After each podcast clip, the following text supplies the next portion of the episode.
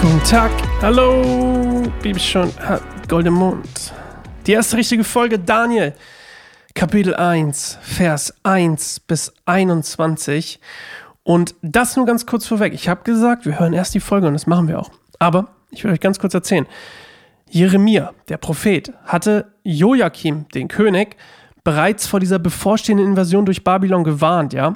Und hatte ihm auch die Anweisung gegeben, sich Babylon ohne Widerstand zu ergeben. Und darauf hat Joachim gehört. Das heißt, bei diesem Streifzug von Nebukadnezar äh, entsteht eigentlich, zumindest überliefert, ähm, geht, ist es nicht sehr, es geht nicht gegen das Volk. Die werden zwar verschleppt und unterdrückt, aber es sind keine massenhaften ähm, Verluste von menschlichem Leben die Folge. Und ich hatte euch ja letztes Mal ein bisschen erzählt, so, hey, Gott bewahrt und beschützt auch in der Strafe, ähm, die das Volk Israel hier bekommt, nämlich dass sie unterdrückt werden und vertrieben werden aus ihrem eigenen Land durch eine heidnische Nation. Daran erinnert ihr euch vielleicht, habt ihr schon mal gelesen, dass Gott hatte ja mit, ja mit Moab, damals nicht mit Jakob, mit Moab einen Bund mit Israel geschlossen, ähm, bevor sie in das Land gekommen sind, also in, nach Kanaan oder beziehungsweise ins, ins ähm, Land, was ihnen versprochen war. Und in diesem Bund macht Gott eigentlich deutlich, nach welchen Richtlinien ähm, Israel handeln und leben soll. Und er macht auch deutlich, dass Gehorsam Segen bringen wird und dass Ungehorsam Strafe und Züchtigung erfordert. Und die letzte Strafe in dieser Auflistung ist quasi die Eroberung des Landes, was ihnen versprochen wurde, durch eine heidnische Nation und dass sie das Volk vertrieben wird aus ihrem Land. Und diese Sünde oder diese Strafe, nicht Sünde, schon, diese Strafe wird erst weggenommen, bis das Volk seine Sünde einsieht, also umkehrt und, und ähm, Buße tut und umkehrt und zu Gott zurückkehrt. Und Nebukadnezar ist hier quasi das Werkzeug Gottes. So, und mit diesem kleinen Ding lesen wir jetzt erstmal äh, Daniel. Let's go. Im dritten Regierungsjahr des Königs Joachim von Juda zog der babylonische König Nebukadnezar mit seinem Heer nach Jerusalem und belagerte die Stadt. Und der Herr ließ König Joachim von Juda und einen Teil der heiligen Tempelgeräte in dessen Gewalt fallen. Nebukadnezar nahm alles mit nach Babel in den Tempel seines Gottes. Die Tempelgeräte aber ließ er in die Schatzkammer bringen. Danach befahl der König seinem höchsten Hofbeamten Aschpenas, er solle von den Israeliten junge Männer auswählen, die aus dem Königsgeschlecht oder aus den vornehmen Familien des Landes stammten und sie an den Hof bringen. Er sagte, such nur die Männer aus, an denen man keine körperlichen Fehler finden kann. Außerdem müssen sie gut aussehen, eine umfangreiche Bildung vorweisen und von schneller Auffassungsgabe sein. Nur die jungen Männer, die dies alles erfüllen, sind geeignet für den Dienst am Palast des Königs. Dann unterrichte sie in der Sprache und den Schriften der Babyloner. Der König legte auch fest, wie viel sie täglich von der königlichen Tafel zu essen und aus dem königlichen Weinkeller zu trinken bekommen sollten. Nach dreijähriger Ausbildung wollte er einige von ihnen zu den Ratgebern machen. Unter den ausgewählten jungen Männern befand sich auch Daniel, Hanania, Michael und Asaja, die alle zum Stamm Juda gehörten. Der oberste Hofbeamte gab ihnen neue babylonische Namen. Daniel wurde Belshazzar genannt und Hanania bekam den Namen Shadrach. Michael hieß von nun an Meshach und Asaja Abed Nego. Daniel beschloss in seinem Herzen, keine Speise und keinen Wein vom Tisch des Königs anzurühren. Er wollte sich an die Speisegesetze seines Gottes halten. Er bat Aspenas um die Erlaubnis, die kultische unreinen Speisen nicht zu essen zu müssen. Gott sorgte dafür, dass der oberste Hofbeamte große Achtung vor Daniel hatte und Nachsicht mit ihm übte. Trotzdem sagte er zu Daniel, ich habe Angst vor meinem Herrn, dem König, der den Auftrag gegeben hat, euch Speis und Trank von seiner königlichen Tafel vorzusetzen. Wenn er erfährt, dass ihr schlechter ausseht als die anderen jungen Männer eures Alters, wird er mir wegen euch den Kopf abschlagen. Da sagte Daniel zu dem Palastdiener, den der oberste Hofbeamte ihm, Hanania, Michael und Asaja als Aufseher zugewiesen hatte, ernähre uns versuchsweise zehn Tage lang mit Gemüse und Wasser. Vergleiche nach Ablauf dieser zehn Tage unser Aussehen mit dem der anderen jungen Männer, die von den Speisen des Königs essen. Danach entscheide, wie du weiter mit uns verfahren willst, je nachdem, was du an uns siehst. Der Aufseher ging auf Daniels Vorschlag ein und führte diesen Versuch zehn Tage lang durch. Am Ende dieser zehn Tage wirkten Daniel und seine drei Freunde gesünder und sahen besser genährt aus als die anderen jungen Männer, die von den Speisen des Königs gegessen hatten.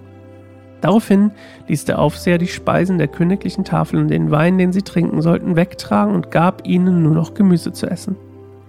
Und Gott schenkte diesen vier jungen Männern Einsicht und Verständnis für die Wissenschaft und alle Schriften ihrer Zeit. Daniel besaß außerdem die besondere Gabe, Visionen und Träume deuten zu können. Als die Zeit der dreijährigen Ausbildung beendet war, führte der oberste Palastbeamte die jungen Männer vor den König, genau wie dieser es angeordnet hatte. Der König unterhielt sich mit allen jungen Männern, keiner jedoch konnte an Daniel, Hanania, Michael und Asaja heranreichen. So wurden sie in den Dienst des Königs gestellt. Und immer, wenn eine schwierige Frage beraten werden musste, die Verstand und Einsicht erforderte, wandte sich der König an diese Männer. Dabei fiel ihm auf, dass sie allen Gelehrten und Zeichendeutern seines Reiches zehnmal überlegen waren. Daniel blieb bis zum ersten Jahr der Herrschaft von König Kyros im Dienst des Königs. Alrighty, also mit diesem Streifzug Nebukadnezars ähm, beginnt, also dadurch, dass jetzt quasi, ne, das, was ich erzählt hatte, die werden verschleppt, ähm, mit diesem Streifzug Nebukadnezars beginnt die Zeit der Heiden. Ich hatte euch das schon mal ein bisschen erzählt. Also in dieser Zeit der Heiden wird dieses Land, also Israel, ähm, das, das ja Abraham versprochen, dass Abraham und seinen Nachkommen versprochen wurde, von heidnischen Nationen, Mächten, Königen, was auch immer, beherrscht.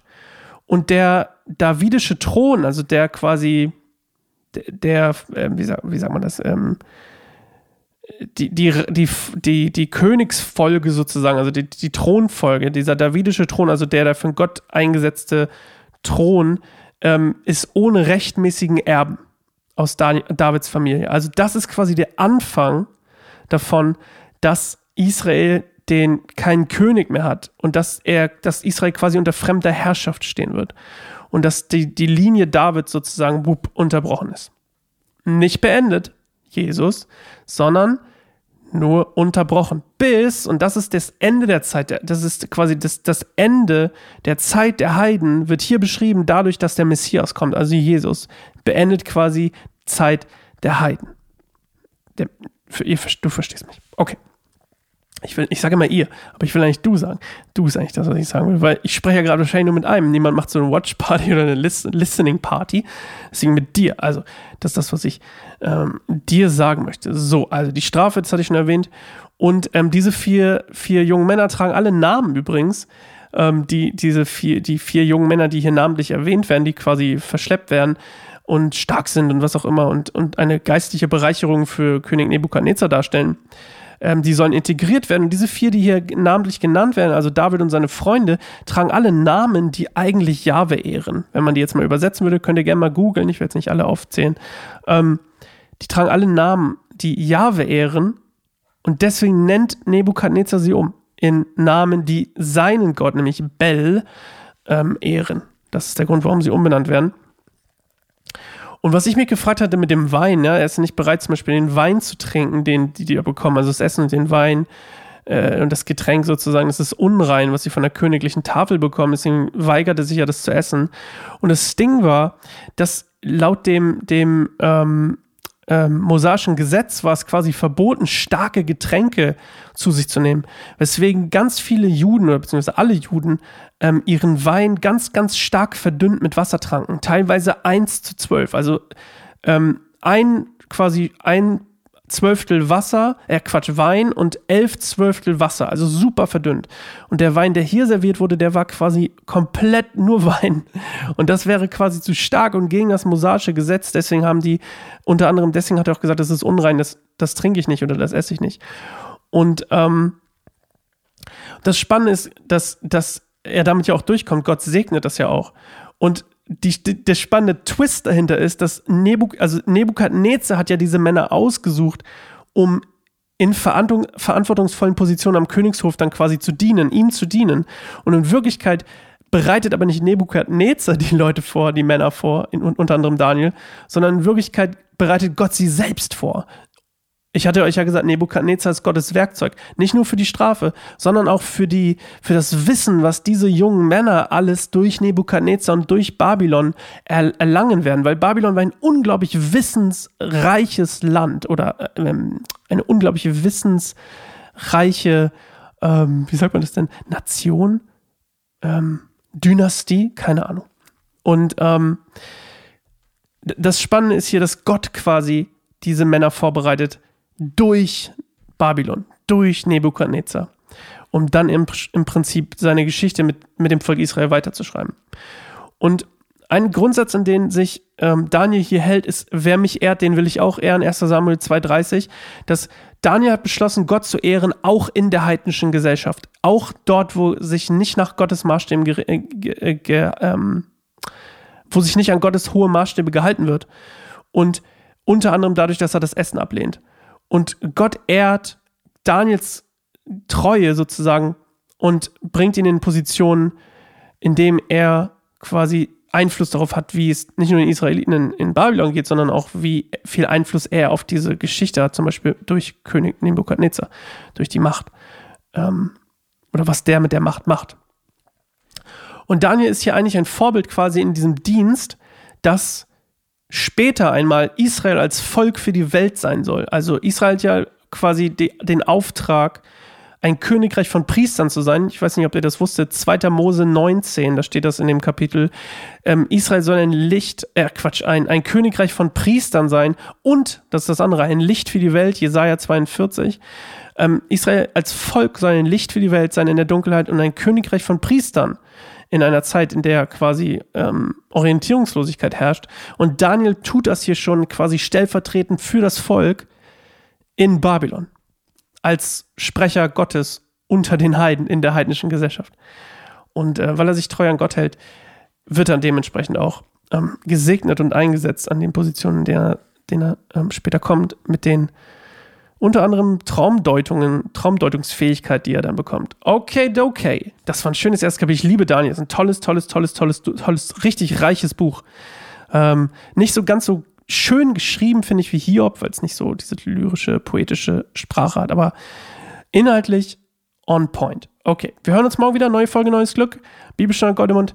Ich bin Sascha. Freue mich auf euch. Freue mich auf dich. Ha, keine Listening Party hier. Freue mich auf dich. Bis morgen. Ciao.